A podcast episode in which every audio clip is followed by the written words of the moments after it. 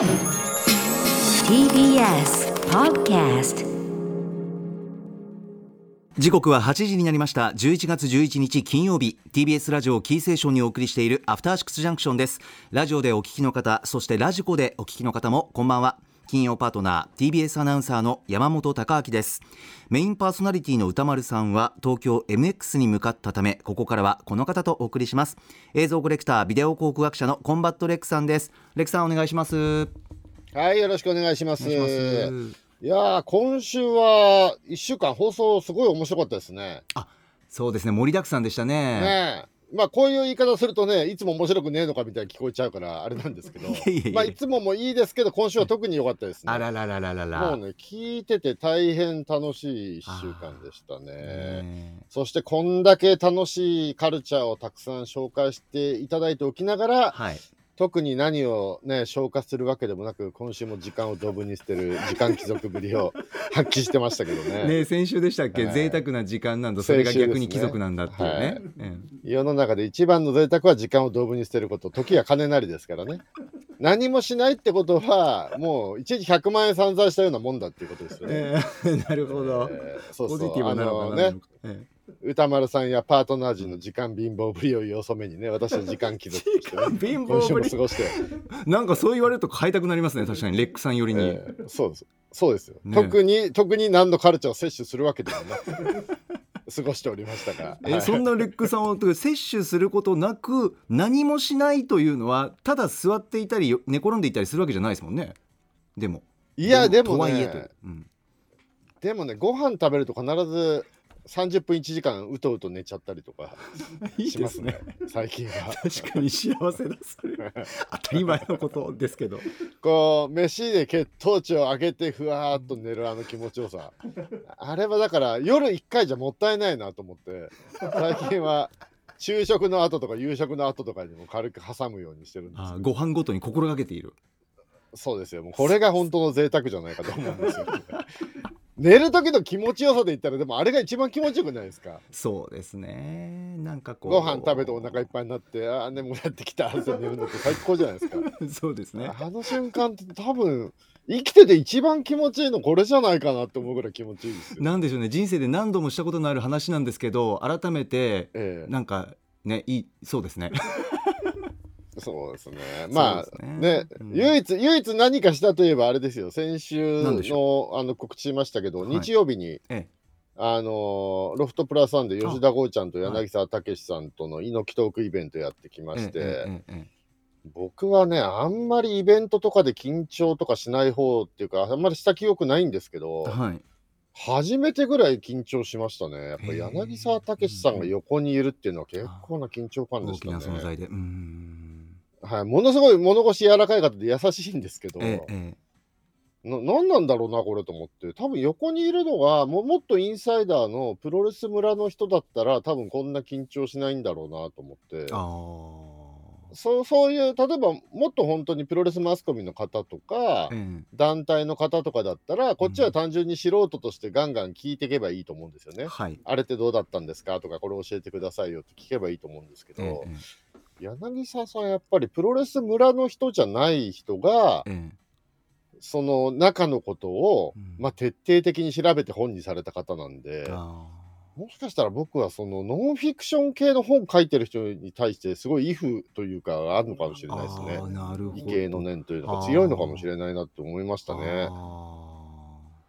ああの本、1976年のアントニオ猪木って本一冊書くのに3年ぐらいかかってるんですよね、ー取材とかで。すごいですね。だからもう完全に赤字だと思うんですけど、書けば書くほど、取材すればするほど赤字になっていくわけじゃないですか、ノンフィクションものって。えええええ取材しないで、ね、パキスタン行ったり、オランダ行ったりとかね、うん。いろんな外国も行ってえ取材してるんで。っうん。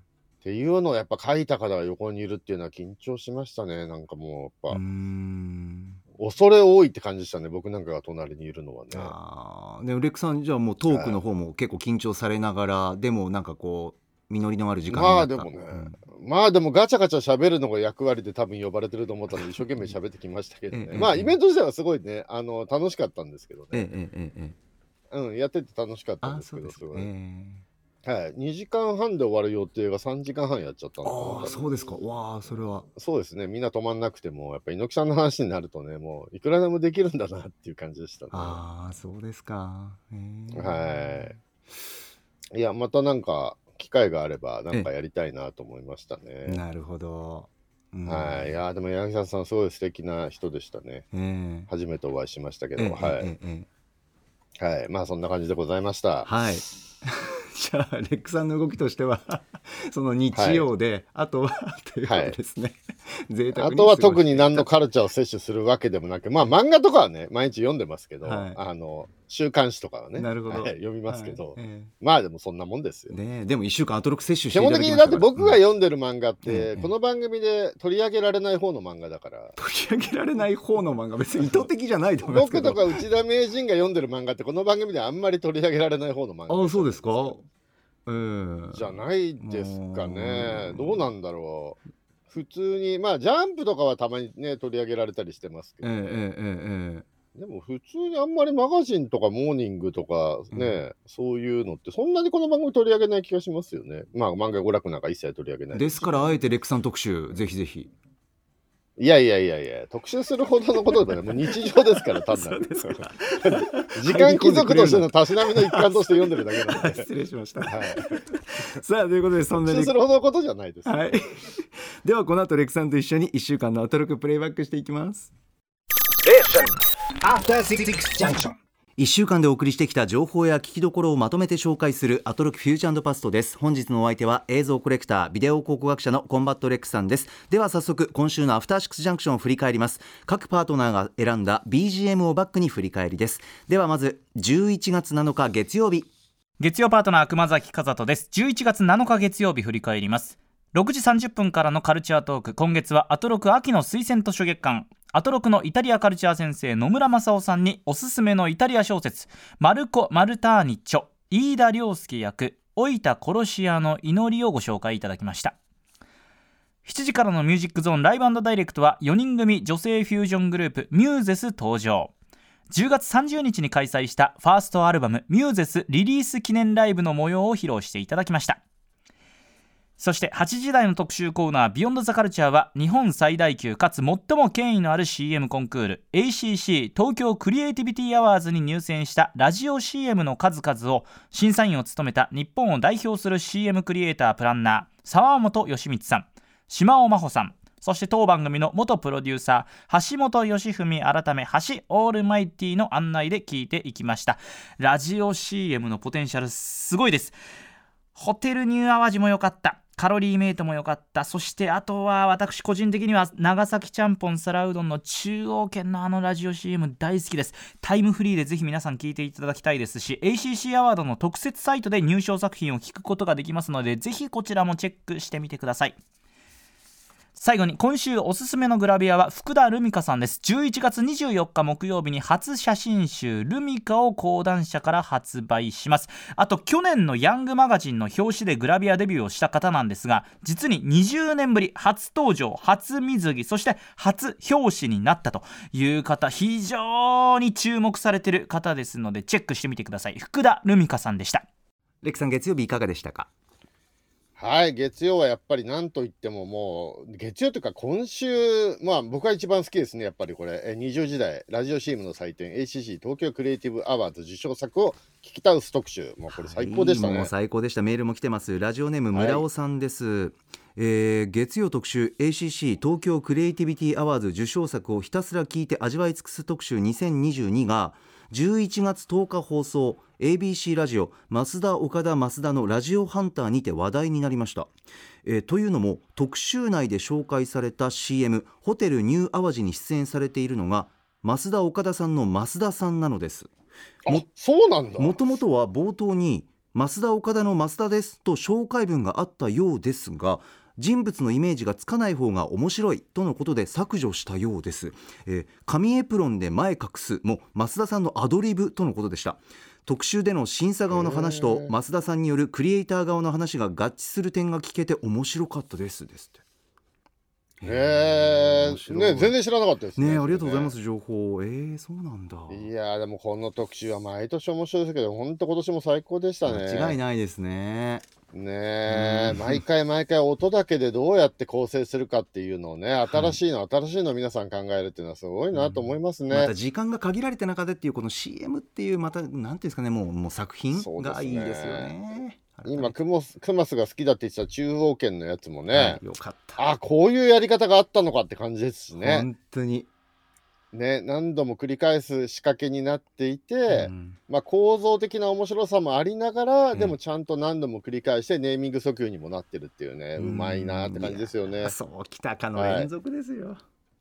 はい、じゃあちょっと僕の方で1本選びまして、ええ。あのこうこういうのがたくさん流れてますよというちょっと1本選んだんでちょっと用意してもらったんで、はい。えっ、とブロンズの中から1本はいちょっと聞いていただけますかね。はいいやーこちらですね、はい。象印魔法瓶のお茶が漏れている男編という30秒の CM です。ねまあ綺麗にまとまってますねこれうん丁寧に作ってありますしね。ままあその商品が内政で起こる悲劇をコミカルに描くっていうね、まあ、はいここの基本形の一つなんだけど、それをうまくまとめてますよね。ですよねねこのドキュメントタッチというか実況スタイルでね。そうですねもう聞いててハラハラしてきますもんね。どんどんひどいことになってくるじゃないですか。こいつ、こいつだけが気づいてないっていう。もう貢献も浮かぶしそう、ナレーターも気づいてるし、我々リスナーも気づいてるのに、この人だけが気づいてなくて、もう教えてあげたくなるような、うまくできてますね、これ。ねはい。しかもこんだけ面白くて、これがブロンズですからね。そね上にシルバーがあって、ゴールドがあって、さらにグランプリまでありますいから。やー本当にいやー、他にも面白いのいっぱいありましたね、でもね。んいあやーの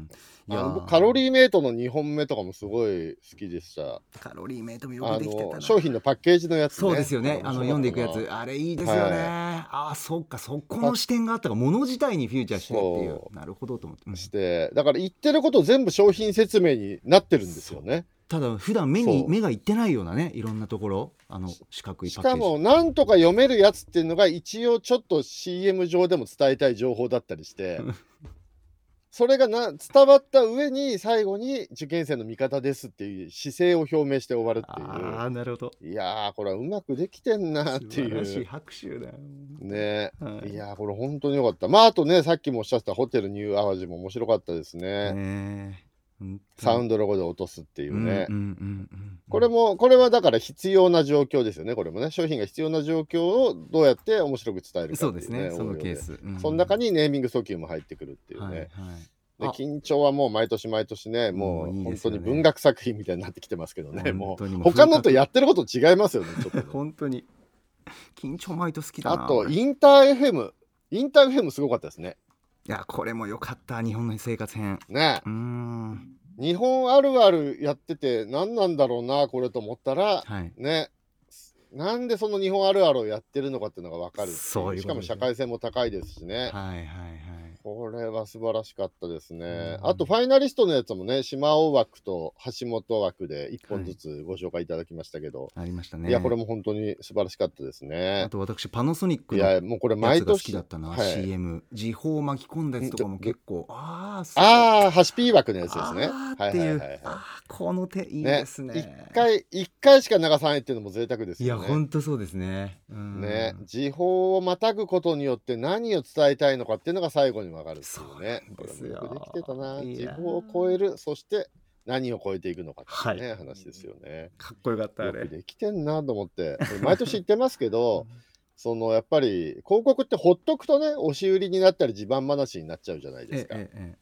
俺ってこんなにすごいんだぜ。俺のこと好きになれよっていうことになっちゃって、でもうん。人間で考えたらそんなやつ好きになってもらえるわけがないってえいうか、んんん自慢話してるやつって大体嫌われるから、一番聞いてて退屈なのが自慢話だから、うん。それを自慢じゃなくて、どうやって人を楽しませるのかっていうことですよね。引。きつけるのかそういう力がある、ん。そう。で、人を楽しませて伝えたいことも伝えるっていうことをすると、あ、この企業は人を楽しませるサービス精神のある企業なんだなって思われるってことですよね。そうですねだから企業や商品も好きになってもらえるってことで、うんあの自分の自慢話ばっかりしてたら好きになってもらえないんですよね。ええだからこれ受賞してるね、作品は全部それが当然皆さん分かった上で高いスキルを持ってね、作られてるっていう、まあ面白い。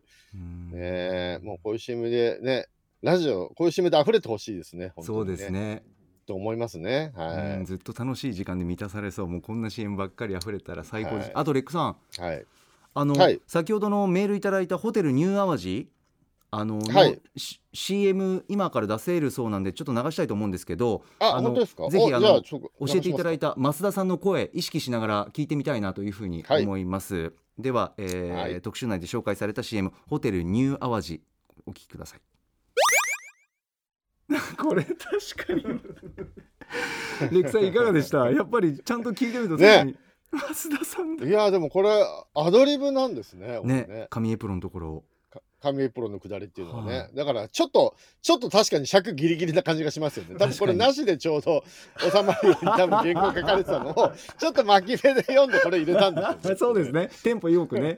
確かにそのテンポなんだろうな。ええ面白いその目線いやでもこれ面白いね。ね疲れてる温泉でも行ったらいいのにっていうのでサウンドロゴで落とすっていう。まあうまくできてますねこれもね。どれも見事でしたよ。やっぱ次のが聞きたくなりますもんねこれね。本、当におっしゃる通り、はい、これ3本段積みとかで流れたんですよね確かね確か流れましたねはいそうですよね。はいはいはい。いや、でもこれ面白かったですね、これも。はい。はいこれ、何ですか ?ACC の特設サイトでいろんな受賞作品が今聞けるってことですよね。そうですね年内いっぱいはい入賞作品を視聴可能となっていますので、じゃあ番組でうん紹介できなかったやつも聞けるってことですね、きっとね。そうだと思います入賞作品は全部ですよね。はい、だからいろんな作品はい、他にこれ楽しみですね。はいもうぜひぜひ皆さんサイトに行ってね、聞いていただければと思います。はい ACC アワード特設サイトですさあ続いては11月8日火曜日参ります火曜パートナーの宇垣美里です。11月8日火曜日振り返ります。6時半からのカルチャートークは、アトロック秋の推薦図書月間。お笑いコンビラランドの西田さんが登場。渾身の一冊を紹介していただきました。古典を紹介させたら、西田さんの右に出る者はいませんね。岡本かの子さんの寿司。青空文庫で早速探しちゃいました。7時からのミュージックゾーンライブダイレクトは地下セクシーアイドルユニットベッドインが降臨ベッドインアトロク生中継ライブを披露していただきましたそして8時台の特集コーナービヨンドザカルチャーは読書についてあれこれ語らう雑談企画ブックライフトークフューチャリング上白石萌歌オーディオブックサービス Amazon オーディブルとのコラボ企画アトロクブッククラブの11月号。上白石萌歌さんにこれまでの読書遍歴や読書に対するこだわりを伺いました。なんて素敵な方なんでしょう萌歌さん。アトロクのバイブスを感じるのはやはりアトロク構成作家小川さんのマブだからでしょうか。お話ししてたら読みたい本がどしどし増えてしまいました。早く届かないかな。はいレクさん火曜いかがでしたか？はい、まずは18時半ですね。秋の推薦図書月間、えーラランドの西田さんがいらっしゃいました。ははいい、西田さん、前回ね、実験談でね、あれめちゃくちゃ面白かったですね。ああそうですね。僕もあれ読んだことなかったんで、ええあの西田さんがおすすめされたのすぐ青空文庫で読んでみたらめちゃめちゃ面白くて、ああそうですか。ええええええ。はい、も太う宰治。こもっと短く読めばできるんですよ。うん。短編つっても60ページぐらいあるのかな、うん。あるんだけど前半のうん。50ページぐらい犬の悪口しか書いてないみたいな、そうなんですよね。そうそうそうそう。ひたすら犬の悪口ばっかりだそれは聞きましたね。確かに。なんかずっと犬の悪口なんだけども、うん。なんとなく最後まで読むと犬とのちょっとした絆が生まれているっていうね、えええええなな一応いい話なのかなこれみたいなところには着地するっていう。なのかなって疑問系ですけどね。面白いですよね、うん。っていうのをご紹介いただいて、まあ、今回もそれで短編ということで岡本かの子さんの「寿司」というのをご紹介いただきました、えええ岡本かの子さんは僕若い頃に一回読もうとチャレンジして挫折した記憶があるんあですよね。そうなんですねちょっとなんか文章が、西田さんもおっしゃってましたけど、うん。文章がちょっと入ってきづらいっていうか難しい文章なんですよね、やっぱ太宰ってめっちゃ読みやすいじゃないですか。まあ確かにそうですね。太宰はうん。現代人が読んでもスーッと入ってくる文章なんですけど、ちょっと岡本かな子さんの文章は硬いっていうかちょっと僕はねそれ昔読まなかったんですけど、ええええ。ね、今回のもまあ短編で多分780ページぐらいだと思うんであじゃあ読んでみようかなって感じですかね、こはい。れねうん。はい。でも西田さんは紹介するのがうまいですね。あめちゃめちゃ本の紹介がお上お上手ですね、あうんわかりやすいしなんか浮かんで読む気にさせるっていうか。そうですね。うん。うん、要点を抑えながら面白おかしく説明して読む気にさせるっていうのがすごいお上手ですね。うん聞いててそれだけでも楽しいというかうん。はい。はい、えーそして19時台ですね、えーベッドイン登場ということで、ね、先週の段階では、ベッドインと宇垣さんの激突、歌丸さんがちょっと危ぶんでましたけど、まあ特にね、問題もなく仲良くやってましたね。お気に召召したようでよかったですね。何よりですはい何よりですね、サンクスモニカーっていう、仲良くやってましたけど、ね。ねラジコタイムフリーはい皆さんも聞いてくださいですね。はい、ぜひぜひぜひぜひ聞いてください。はい、そして20時代ですね。はい、えーブックライフトークに、ね、上白石萌歌さんがいらっしゃるっていう、まあ、こんな汚いところにね、こんなね、清潔な方が来ていただいて、申し訳ない気持ちどういう現場なんですかけどここがいやいやいや、いやでも面白かったな。こんなこんなこう汚いね、ダイレクスタジオに来ていただいて、申し訳ないなと思って聞いてましたけど、すごい目線で言うじゃないですか。はい。えーいや、でも本当にね、あのーやっぱり、ちょっと上白石萌歌さんっていうこともあり、え後半の取り調べタイムはちょっと追求の手が優しめな感じがしましたね。えさすがブックライフトークコーナー好きとしてはレックさんはいええーそうですね。あの恥ずかしめてやろうみたいな意思が全然歌丸から伝わってこなかったんえで。そんなめ意識でやってるんですか？普段あのコーナーのあそこいや、後半はその意識でやってるんじゃないあそうですかなるほどええでもそういうのが全然なかったですね。もう優しいおじさんになってましたね。優しいおじさんあいやいやでもうん。驚い、まあブックライフトークなんでね、ええ。あの全体的にもちろん面白いんですけど、僕が驚いたのは、やっぱりええ。コーナーの頭のほあの構成作家の小川姉さんと仲良しだっていうところにびっくりして、う上白石さんも小川さんと。ねそうですよね。はい。ねプライベートでめちゃめちゃ遊んでるっていう。いやーすごいですよね。二人でねなんかいろんなもん見に行ったり買い物したりねうん。いろいろしてるっていうのびっくりしましたね。ねえ。改めてそのこんなのあります？うん。え？高木。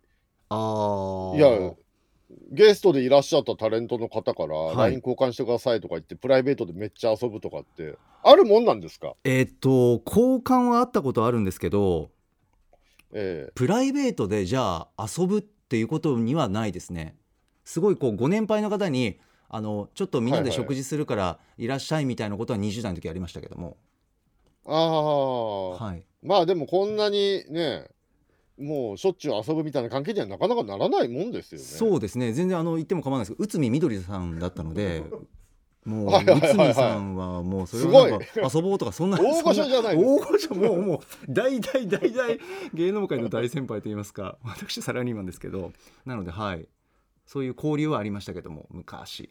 はい、はいはいはい。すごく優しい方。あでもあるはあるんですねそういうのね。まあぶ私は少ない方だともうどうなんですかね他のアナウンサーどうなんだろう。わかんないですけど。うん。ねえ。いやだから僕もねあの芸能人の方どころか、え番組出てちょっと仲良くなったのテラサホークさんぐらいのもんで。あホークさんいいんじゃないでつすか。っても別に LINE とかする関係じゃないですしね。会えば仲良くお話ししますけど、そうえーあそうですかそうそうそうそう。LINE とかするような関係かっていうとそうでもないですね。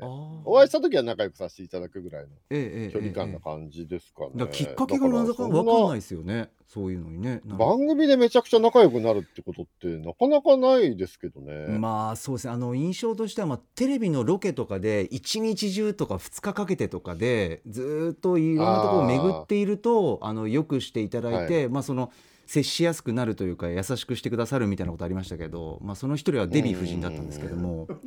はいまた大御所ですねはい、デヴィさんすごくこうよくしていただいたというか、まあプライベートはないないんですけど、はい。うん。ねあら山本君まあしかもね出役同士だったらまだわかるけど裏方ですもんねここそうなんですよよね。まあ逆に接しやすいのかしら？なんかこうお互い違うこう演者とこうスタッフさん側でっていうなんか持ち寄るものがあるんですかね？か会話しやすいのか逆に。えちなみにちなみに古川光はこういうことはありました過去に今隣にいます構成作家の。隣にいるば構成作家古川ですけど、いやもう僕も驚愕してこの話聞いてましたよ、あなかなかあ。ねねないじゃないですか多分。やっぱりないないもんですか、僕はあれですよ。文具王のお家に行ったことがあるぐらいですよ。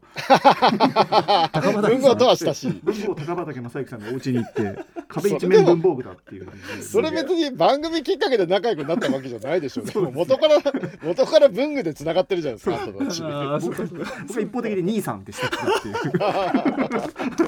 えれえ違いだなと思ってる。そうですよね。やっぱすごいレアケースですよね。これ絶対ね。うん。やっぱね小川さんがでもやっぱそもそもそれは素敵なあの人なんですよやっぱり、ううんん、だからそこにこう上白石さんが反応されたっていうのはねよくわかる話ではあるんですね。すごいなと思ってた。うん。なんか小川さんが誘ったら上白石さん島アワーとかにもロケとか来そうですよね。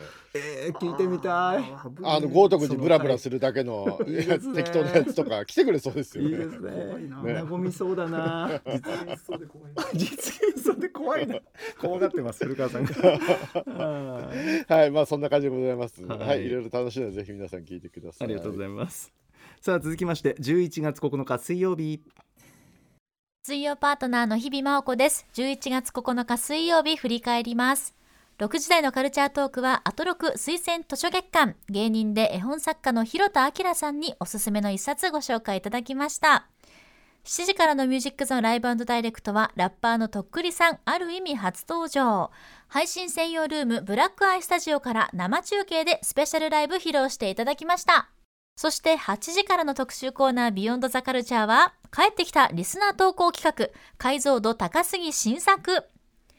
自分の趣味や仕事に関することが映画などのフィクションに登場した時についその場面ばかりが気になってしまうという解像度が高すぎるレンズで世界を見ている解像度高すぎさんからの報告を発表する投稿企画。久しぶりに帰ってきました。いや、今回も傑作が集まっていましたね。もう本当に笑って、まあ、新しいこう気づきにもなって、ためになって、さらに高杉新作以外の解像度も上がっていくという、もう本当に一石何鳥もあるというこのまあ企画ですけれども、まあ、今回は私個人的 MVP は、線路の砂利が薄いのなんのってっていう、いやー、名言ですね。誕生いたしました。どんな高杉新作だったのかはタイムフリーでぜひチェックしてください。まだまだメールてんこ盛りということですから、また次回の高杉新作たちに会える日を楽しみにしています。以上、水曜日でした。はいレクさんいかがでしたか？はい、えー、とまずライブダイレクトラッパとっくりさんということでこれねあの聞いててなんか聞いたことある味かもと思ってたら、うん。ひびちゃんが気づきましたね。クリトリック・リスさんと同じ。だっていうああ軽眼と思いましたね。確かに音楽ジャンルは違うけれども、えこの魂の叫び感っていうか日生活に根ざした魂の叫びが確かに似てるものはあるかもってええいうのは、ひびちゃんすごいとこ気づきましたね。ねはい。うん。はい。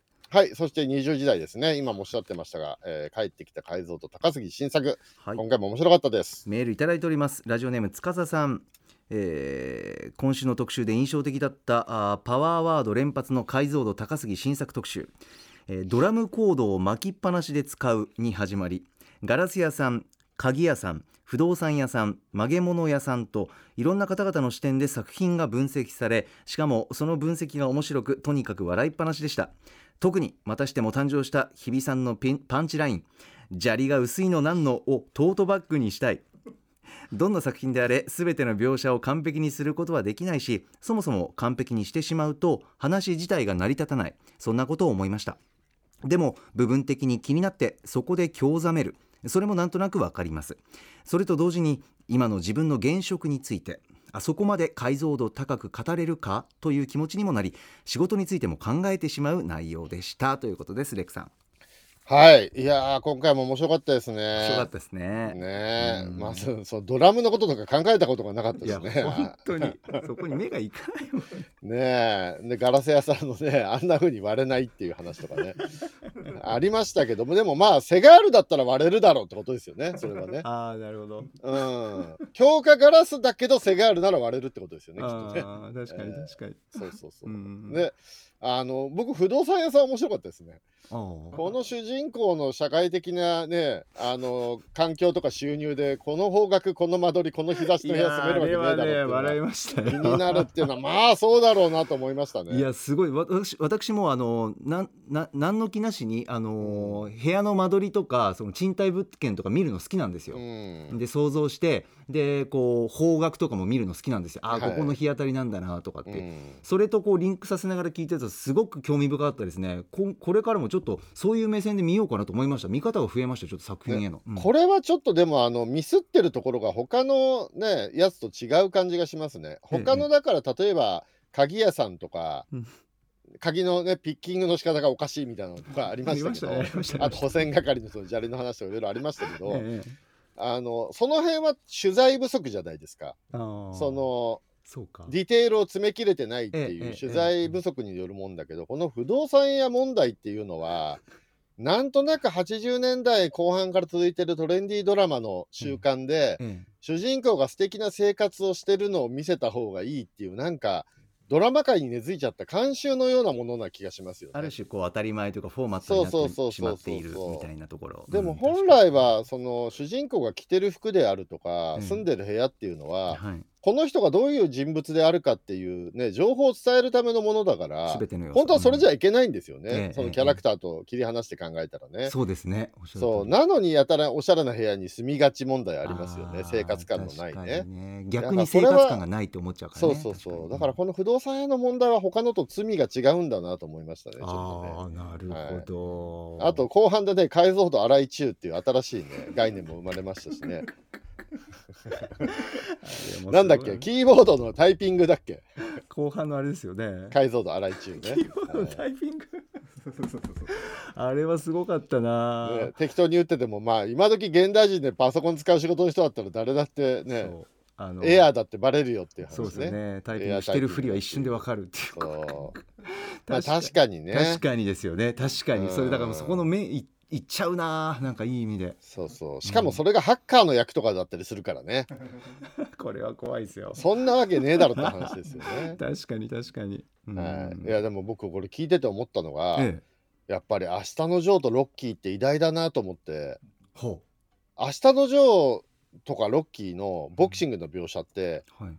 決してリアルじゃないじゃないですか。うんうんうん特に「明日のジョー」のクロスカウンターとかってああのねクロスカウンターだと普通のパンチの2倍の破壊力とか言って、ーええええダブルクロスは4倍とか言って、なんだその理論って話じゃないですか。ええもうこれ、俗にウォーズマン理論っていうのとすごい似てますよね。ええええウォーズマン理論ってわかります？ウォーズマン理論ちょっと改めていいですか？あのウォーズマンの必殺技、筋肉マンのね、はい。ウォーズマンの必殺技、スクリュードライバーっていうのがあるんですけええど、あありますウォーズマンは、あの世界だと超人強度っていう超人の強さを測る数値があるんですけど、ええええ。超人強度が100万パワーなんですよ。はいで、普通の正義超人だけじゃもう最強クラスなんだけど、えええ悪魔超人と戦ったら、えうん。悪魔超人のバッファローマンはウォーズマンの10倍の1000万パワーあるんですよ超人強度が。はい。ら普通に戦ったら勝てないじゃないですか。えええ。でウォーズマンは普段武器で使ってるベアクローをはい。両手につけることによって、ええ100万パワー対100足す100万パワーで200万パワーっていきなり言うんですよ。あレックさんそれ思い出した。昔あそこですよ。触れたあれだ。ああ今あれですよ。蘇った。これだ。でいつもの2倍のジャンプが加わり200万かける2黒ね。で400万パワーって言って そしていつもの3倍の回転を加えて400万かける3とか言ってバッファローマンお前は上回る1200万パワーだとか言って。どんどんどんどん。バッファローマンの1000万パワーを奪う1200万パワーになってスクリュードライバーをね。はいやるんだけど外れちゃうんですよねこれが残念ながらね。外れて角だけ折れるっていうねちっちゃい頃これ疑問に持たなかったなそそんでウォーズマン殺されちゃうんだけど。はいうん。まあでもねこれはこれは本当解像度荒い中ですよね。当時小学生も読んでてえこういうことだっけ？そうでしたか僕ええ。全然引っかかんな。これ割とちびっこも読んでてえこの理論合ってんのかなってみんなが首をかしげたっていうのがありましたけどでも明日のジョーのクロスカウンターもウォーズマン理論に近いようなことは言ってるのにもかかわらずえボクサーの方がこれおかしいよって全然言わずどっちかっていうとえうん明日のジョーを励みにしてはい。ボクシングに打ち込んだりするじゃないですか。ええええええだしロッキーのボクシングだってね、うんどう考えてもねいや試合でこんな動きしないでしょっていう感じだけどももやっぱりロッキーに憧れたり、うん。勇気づけられてボクサーの方が戦うわけだから、そうプロが見ても突っ突っ込まない名作っていうのもやっぱりあるんですよね。か高杉晋作とは逆にね。それはだからプロが見てもなんだろう気づいてもななんですかね。いやもう突っ込むのなんて野暮ぐらいのもう野暮っていうかそれ以上に燃えるっていう気持ちの方がうん多分強いんじゃないですかね、あー。ツッコミよりもね。ああなるほど、うん、そうだからやっぱ明日の城とロッキーは偉大だなと思って聞いてましたね。突っ込まないですもんねプロの方がね、ああそうなんですうねん、まあロッキーはねあのクリードかからはリアルなボクシングになってきますけどね、ええええクリードはそんな印象クリードはかなりリアルになりましたけどね、まあ、ロッキーもアポロはリアルにやってるんですけどロッキーのボクシングがちょっとねあ足を止めてフットワーク使わないで飛び込んでロングフックしかないっていうあの攻撃法、ね、はいはいはいはい。はいはいあれだって現代ボクシングじゃないじゃないですか。もう1920年代とかあね下手したら昔のスタイル。19世紀のボクシングスタイルだから、ええロッキーのって、うんうんまあでもそれもねコーチがミッキーっていうすごく昔のおじいさんだから、はい。古いボクシングしか教えられないっていう、ふうに解釈すればまあこれもありかなとは思いますけどね、ええええええ。はい。あまあなんてことも思いながら聞いてましたがあのちょっと話脱線してますけど。あいえい 魚妻の話が一番長くなっちゃった いや懐かしかったな魚妻。久しぶりに。思い出したな。長くなっちゃいましたけど、はい、でもあの本当にこれ毎回毎回ね楽しい特集なんで。はいぜひ聞いてください。アンディメール送ってくれなかったね。あ安藤弘樹アナウンサー。ねアンディアンディがまたねこれはクソ映画だっていうね吠えてるの聞きたかったですね。聞きたいな。えーアンディはブラックホークダウンとかそういう評価してるんですよね。あブラックホークタウン。確か、えーあうん銃の使い方が合ってるっていうはあはあはあ。そう解像度だな。安藤さんお待ちしてます、はい。さあ続きましては11月10日木曜日です。木曜パートナーうないりさです。11月10日木曜日振り返りますまず6時台のカルチャートークは今年9月に新作タイトルのリリースを正式発表した龍が如くスタジオの代表で制作総指揮を務めている横山正義さんが登場。ズバリここのカルチャートークで発表がありました。2024年発売予定のシリーズ最新作龍が如く8に歌丸さんと私うないが出演することが決定！もうとにかくその興奮リアクションなどはぜひこのカルチャートークで聞いていただきたいんですが決まったことといえばですねよ。アトロクが2024年まで続き私も TBS アナウンサーとして2024年まで活動する。これは間違いない。ということになります。そして7時からのミュージックゾーンライブダイレクトは歌手タレントのでか美ちゃんによるアトロクスペシャルライブでした。でか美ちゃんが MC を務めるアダルトオリエンテッドポップフェスはあさって日曜日。チケットは残りわずかということです。そして8時からの特集コーナービヨンドザカルチャーは溢れ出るアイディアの見本市ゲームマーケット報告会をお送りしました。私とドロッセルマイヤーズの渡辺さんでこちらのゲームマーケットに参戦してきたんですけれどもね本当にね人間ってすごいなって思いました。人間が生み出すアイディア想像力ってやっぱり他の動物にはできないことをしてるんだなって思い知らされるイベントでしたし実際にそこで買ったゲームを特集内で遊んだんですけれどもめちゃくちゃ楽しかった。ぜひ本当にウッフキャハハな楽しい声が聞こえる特集になってると思いますのでぜひタイムフリーで聞いてください。でこの特集で分かったこととしては歌丸さんの長所は体力があるあの三途の川を渡ってもラッコのごとく戻ってくるそうです。新しい発見もありました。ということで以上木曜日でした。はいレックさんいかがでしたか？はい今うなえさんのお話もありましたが、ええ。2024年発売の龍が如く8に歌丸うなえが出演というねビッグニュースありましたけれどこれはたまもげました。はい。まあその前にまず18時台オープニングトーク。おはい。はい。あの歌丸さんがなんと生まれて初めてファイナルファンタジーを体験しているっていうその体験中のお話がめちゃめちゃ面白かったです、あー僕ちょっとオープニング聞けてなくてそうなんですね。面白かったですよ、えー。歌丸さんが FF15 を今やってるんですよ。ええええで今までちょっとロープレ苦手とか言ってたのがねついに始めて、始めたんだけど、ええままず主人公の行動原理が幼稚だとか中二病感があるとか言って。えまずそこを軽く言った後に、ええ。何がきついって、ええ。主人公の髪型とファッションのダサさがきついっていう話をすごいしてて。ツッコミだらけ。ツッコミだらけだ。要はどうダサいかっていうと2000年代初頭のホストのファッションだろこれっていう。今のホストならまだしもこれ20年前のホストっていうか歌舞伎町の感じだよっていう。この髪の毛すいてツンツンさせてる感じとかね。ええええまあ、あと着てる服とかもね、なんか、まあ確かに FF の服って TM レボリューションみ、昔の TM レボリューションみたいな服着がちですからね。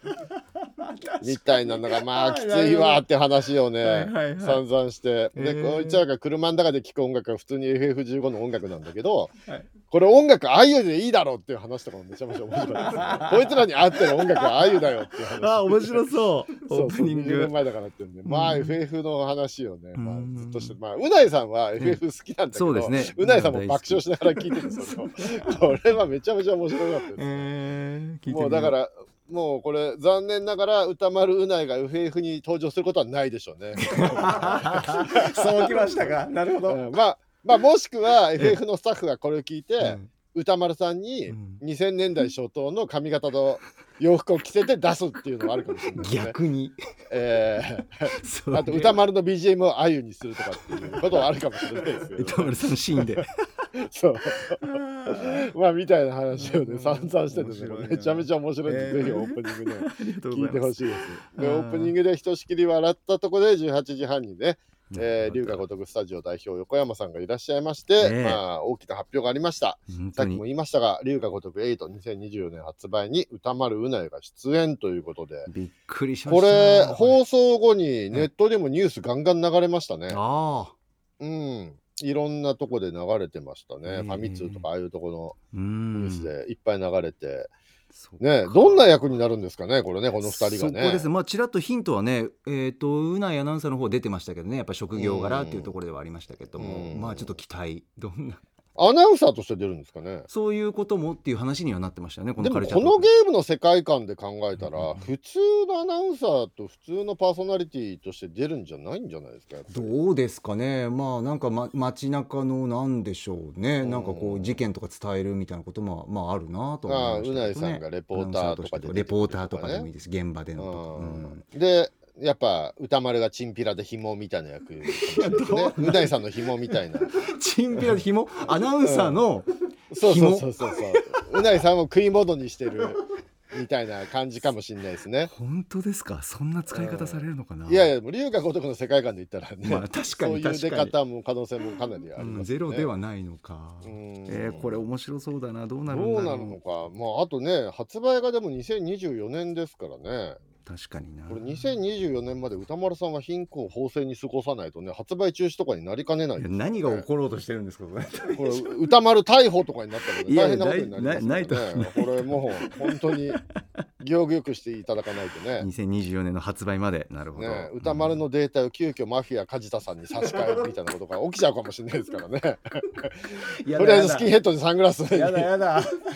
差し替えた。歌丸さんでお願いしますなるかもしれないから、俺歌丸さんね、気をつけて2024年まではね、過ごしていただきたいもんですちょね。っと私も素人ですけどねあのうん 横山さんおっしゃってたの印象的で歌丸さんのなんていうんですか？そそのなんていうのあのなんでフォルムというかそのなんていうのゲームに取り込むために、こうそのなんていうセンススキャンかスキャンする時ものすごいスピードでスキャンしやすかったと。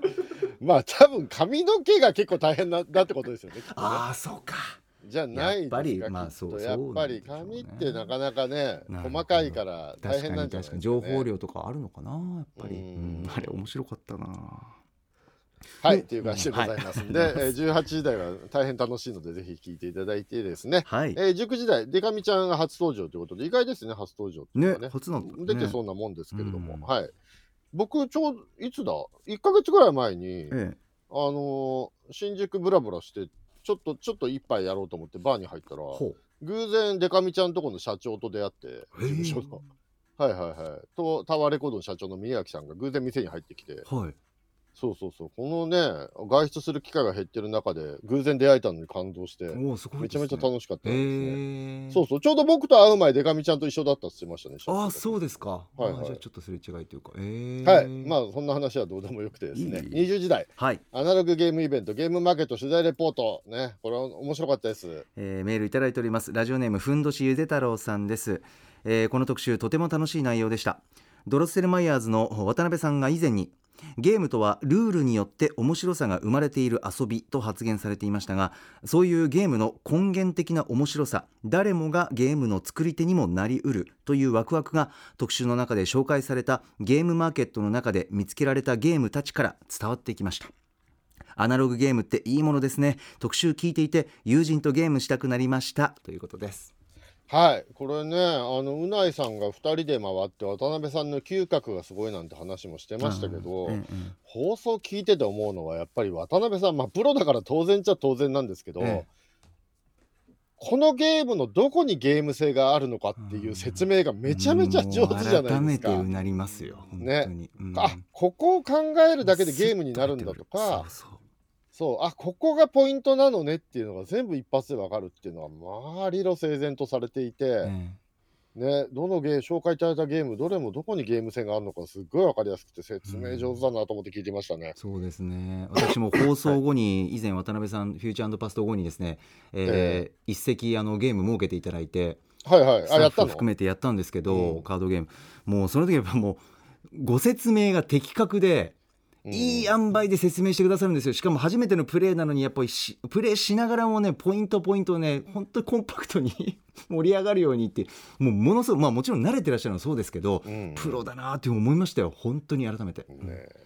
で、あのいろんなゲームご紹介いただくんですけども、ええ一個やってみようっていうんで、就活ゲームみたいなやつをやるんですけど、これがめちゃめちゃ面白いのでもの、すごい盛り上がるぜひ皆さんに聞いていただきたいですね。この就活ゲームの歌丸のラッコの下りが本当に面白いいやもううないアナもギャーギャー笑ってました。よずっと。もうこの講座なんか古川さんもまたもういい塩梅でもうなんか喋るから。あ、古川さんの芝居良かったねいや本当にそうなんですよ。分かってるんですよ。歌丸さんとのあの時の対峙の仕方というか。どれぐらい古川さんの、ねうん。古川さんのあの役員の役みたいなのよかったバッチリハマってたねのよ。よかったよかった。笑ってますけど。いや歌丸さんのね私はラッコのように ラッコのようにラッコが引っ掛けるようにとかずっと。探り探りが最高だったな歌丸さんのあの喋り。ずーっとラッコの話してたらめちゃラめちゃッコ推し面白かっがさた。就活で言わねえだろそうなんですよラッコってねそこなのよ。就活じゃなくても歌丸の口からラッコって初めて聞いたわと思って聞いてましたけど だから面白いな そもそも。ああまだ歌丸さんが本当にね普段ちゃんとしてる人に見えますけど就活とかになるとかなり非常識な人なんだなってことが分かります。その結論。もうやっぱうないさんはちゃんと態度とかがええ就活っぽいじゃないですか。パリッとね、はい、経験者としてというか、ね、さんはやっぱりねあ社会性意外と低いんだなそうじゃないと思いますこういう時にどういうふうに話すかとかそういうのが見えてくる。常識がないんだなことい いやいや、盛り上げてくださったと思いますけど。人ぶってますけどね。とかも思いましたね。あまあ世の中のほとんどの人がね就活とかしたことね、あると思うのでえね歌丸は就活したことがないんだっていうのもよく伝わる特集だと思います、ね。最後の着地それレックさんっぽい。歌丸さん聞いてますからねこれ絶対に、えええー。ぜひ皆さんね、うん聞いてください。というありことでごがとうございます。さて本日振り返りで紹介した各コーナーラジコのタイムフリー機能スマホアプリラジオクラウド。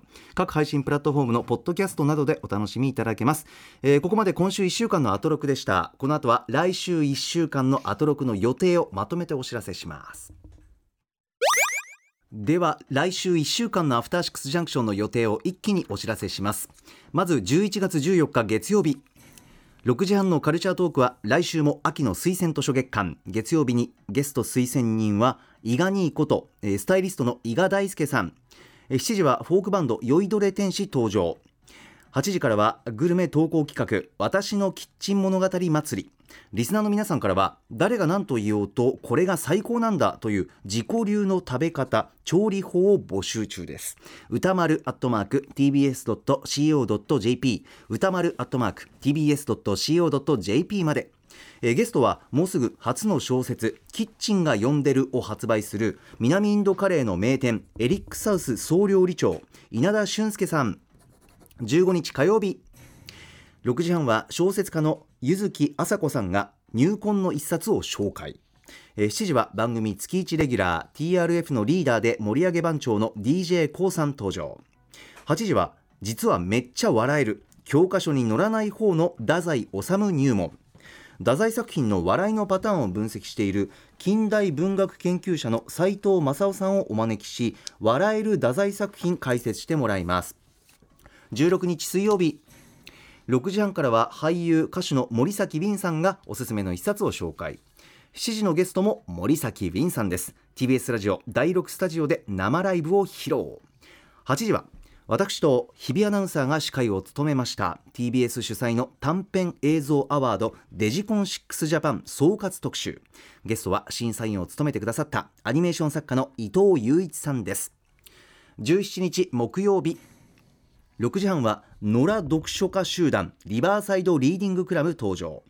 7時のゲストは放送当日に新曲「パルスを配信リリースするシンガーソングライター黒川沙羅さん。8時は音楽に AI がどう活用されているのか音楽と AI の現在の関係をアーティストで DJ そして慶應義塾大学准教授の徳井直さんに解説してもらいます。18日金曜日6時半の週刊映画辞表ムービーウォッチメンはブラックパンサーワカンダフォーエバーを評論。7時はヒップホップチームサナバガン登場です。そして8時は1週間の番組を振り返るこのアトロックフューチャーパストです。次回のゲストは脚本家映画監督スクリプトドクター三宅龍太さんです。さてハイパーヨーヨーのライブダイレクト赤坂は夜の7時に乗せてエンディングです。レックさん来週いかがでしょう？はい、えっと、まずは月曜日、えー、ミナウィンドカレーのめ、えー名店エリックサウスソウル色市長稲田俊介さんいらっしゃいまして、はい。えーなんか食べ物のね自己流の食べ方特集。稲田さんが来る特集って大体面白いんでこれちょっとそうですね面白い。はい、そして火曜日、実はめっちゃ笑える教科書に載らない方の太宰治入門って、これもはい楽しみですね。面白そう。なんかね、プチ太宰ズブームが今番組で起きてますけど、そうですね僕らの世代だとね、あの、1980年代の後半に、はい。コミックスピリッツで相原浩二先生が広辞苑っていう漫画の中で、え太宰って結構面白いんじゃねっていうのを提案して、えええ割とそれがバーッと広まって、まあそれは太宰の作品というよりは人間が面白いんじゃね笑えるんじゃねみたいな感じではい。だったんですけど、ええ割とそれを入り口にしてね当時のボンクラみんなでちょっとだ太宰読んでみっかっつって太宰一通り読んでああのそうそう。で太宰の作品笑えるなっつってみんな割と読んでた世代なんですよ僕たちは。ああその盛り上がりがあそうったただその構造がどうして笑えるのかとかっていうとこまではもちろんね、あの誰も考えてないんでそれが分かるっていうのがすごい楽しみですね。確かにそうですね。はいうん。で水曜日は森崎ウィンさんがねあのぶち抜きっていう感じですねこれね。そうですね。6 6時台7時台。はい森崎さんっていうとやっぱりねアトロクなくして森崎なしの言葉のカツアゲにあったね初期の被害者っていう印象ありますけどね。初期の またカツアゲされるんですかねこれね。あの進撃の巨人の伊佐山先生が第1号だった気がするんですけど。伊佐山先生の被害者第1最高号だった。僕大好きな伊佐山先生の初期の頃何回もあれこ僕すってた気がするんですけど。ね。あの泣きはね俺もう最高なのよ。森崎さんもかなりこすられましたよね。森崎さんお世話になってそして8ます時台がはい。デジコン6で伊藤雄一さん毎年いらっしゃいます。これも楽しみおでで木曜日、ね、え音楽に AI がどう活用されているのか、うん。これ楽しみですね。単純な興味もありますけど、でも僕 AI が気になるのって、え AI が発達したら、えはい。面倒なこと全部 AI がやってくれると思ったら、AI ってさ、絵描いたり音楽作ったりとかさ、えなんか芸術活動ばっかりやっててさ、もっと生産とか確定申告とかさ、面倒なこと全部 AI がやってくれる方の開発どうなってんのって気持ちになるんですけど。え。なるほどなるほど。なんかそういうニュース全然来ないじゃないですか。欲しいですよね。いりませんみたいな。確かに確かに。そうそうそうするとね。なんで AI はこんなさ遊びみたいなことばっかりさ、ええ。やってんの？あと将棋指したりとかさ。あホビーとかばっかりじゃんこいつらがやってる。そうですよね。面倒くさいやつをね担ってくれたらレックさんの贅沢時間も増えるし。うん。そうなんですよ。AI にそういうしょうもないことやってほしいんだけどなもっと。確かにな。そう。甘やかしすぎですよ AI を。終わりです。ありがとうございました。はいお疲れ様です。After Six Junction.